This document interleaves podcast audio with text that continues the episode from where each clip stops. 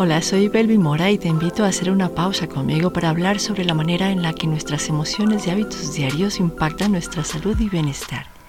En este podcast además te daré claves que facilitarán la regulación de tu experiencia emocional y el abordaje de los retos que enfrentas en tu día a día.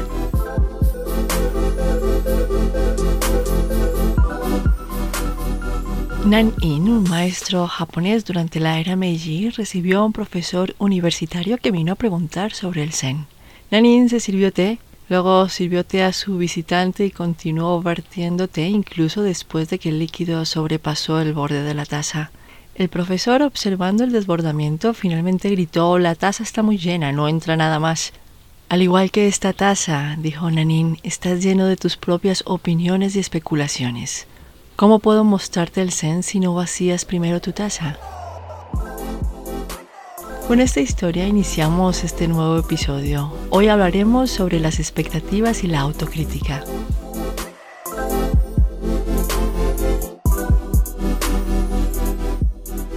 ¿Qué son las expectativas? Las expectativas son predicciones sobre resultados futuros y se basan en creencias acerca de la forma en la que funciona el mundo. Podemos tener expectativas acerca de nuestra conducta, el comportamiento de otras personas y la vida en general. Las expectativas pueden motivarnos en el logro de objetivos y ponernos en acción. Sin embargo, cuando apuntan de manera inflexible a estándares inalcanzables, pueden convertirse en una trampa y ocasionar problemas tales como baja autoestima, un sentimiento persistente de soledad, miedo a la intimidad, dificultad para adaptarse al cambio, perfeccionismo, estrés, ansiedad y cambios en el estado de ánimo.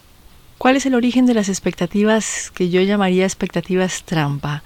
Las expectativas surgen en buena medida como resultado de nuestro proceso de aprendizaje. Están relacionadas con el sistema de creencias del contexto cultural en el que crecimos, las normas y los mandatos sociales y familiares que recibimos y el bagaje de nuestras propias experiencias.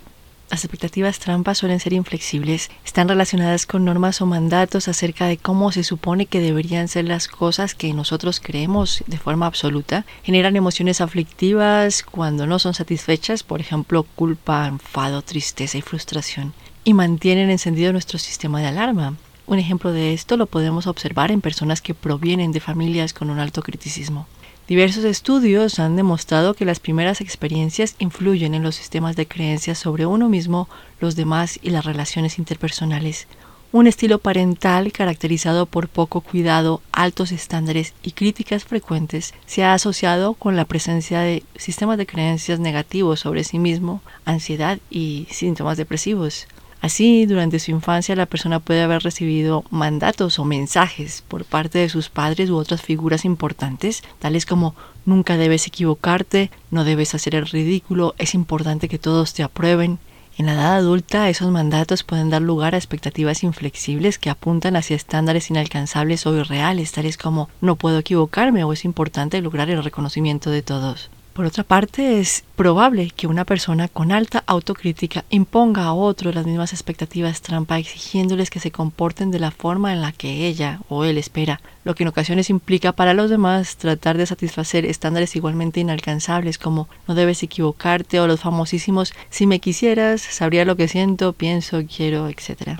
Ahora veamos qué es la autocrítica. La autocrítica es un comportamiento aprendido que cuenta con una dimensión cognitiva, los pensamientos y una dimensión emocional. La dimensión cognitiva nos orienta hacia la observación de nuestro comportamiento, la identificación de errores y la manera de enmendarlos. Todas y todos hemos sido autocríticos en algún momento. El problema aparece cuando este tipo de diálogo interno se presenta de forma frecuente y además conferimos total credibilidad a esa voz crítica. En su versión negativa, la autocrítica se presenta como una estrategia empleada para corregirse continuamente y así evitar la posibilidad de recibir críticas de otros y tener que lidiar con el dolor emocional que esto conlleva. La autocrítica como hábito mental se ha identificado como un factor de vulnerabilidad para la baja autoestima, la depresión y la ansiedad.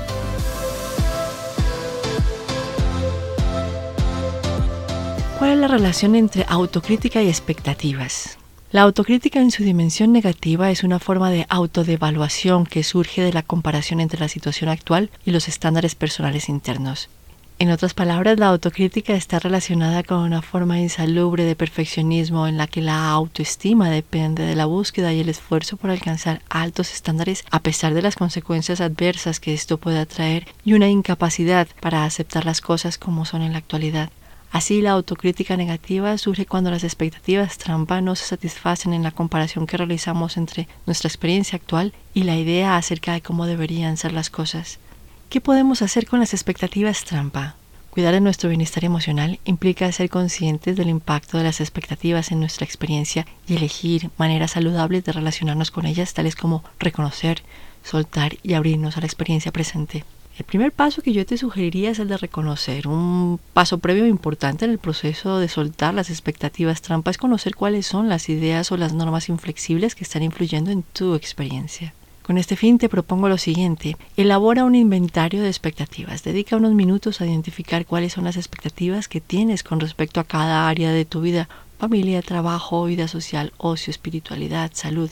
Una vez hayas completado la lista, puedes hacerte las siguientes preguntas con respecto a cada expectativa. ¿Esto es lo que realmente quiero o es lo que otros quieren de mí? Y por otros me refiero a mi familia, a mis amigos o la sociedad. ¿De qué forma me sirve esta expectativa? ¿De qué manera me detiene esta expectativa? ¿Qué perdería si dejo ir esta expectativa? ¿Qué ganaría si abandono esta expectativa? El segundo paso es vaciar tu taza de té. Volvamos a la historia del inicio. Si nuestra taza de té está llena, no podremos recibir lo que viene a nosotras. Soltar la idea de que a priori sabemos lo que sucederá o la necesidad de controlar las experiencias con el fin de que se ajusten a una supuesta situación ideal va en contra del flujo natural de la vida. Hacer espacio, vaciar nuestra taza de té soltando las expectativas, nos permite ver y apreciar los matices que hacen de cada experiencia algo único, Incluso si se trata de una experiencia similar a otra que has vivido de forma previa, ni tú eres la misma persona, ni las condiciones en las que se desarrolla son exactamente las mismas. Tercero, abre las puertas de tu mente a la experiencia presente. Cuando nuestra mente está centrada en una expectativa, somos menos sensibles a lo que sucede a nuestro alrededor, no estamos conectados con el momento presente. De hecho, nos vemos inmersos en un torbellino de insatisfacción que nos lleva a desear que algo sea distinto, que las cosas cambien. Cuando abrimos las puertas de nuestra mente a la novedad de cada experiencia, nos liberamos de la repetición de patrones antiguos y podemos dirigir nuestra vida de manera consciente. Así que te invito a preguntarte, ¿dónde está mi mente ahora mismo?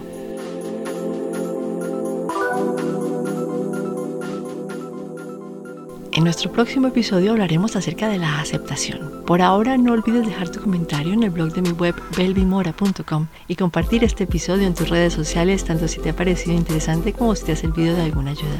Te invito también a que te suscribas al podcast y por supuesto al blog, así podrás recibir notificación por correo electrónico de las nuevas entradas.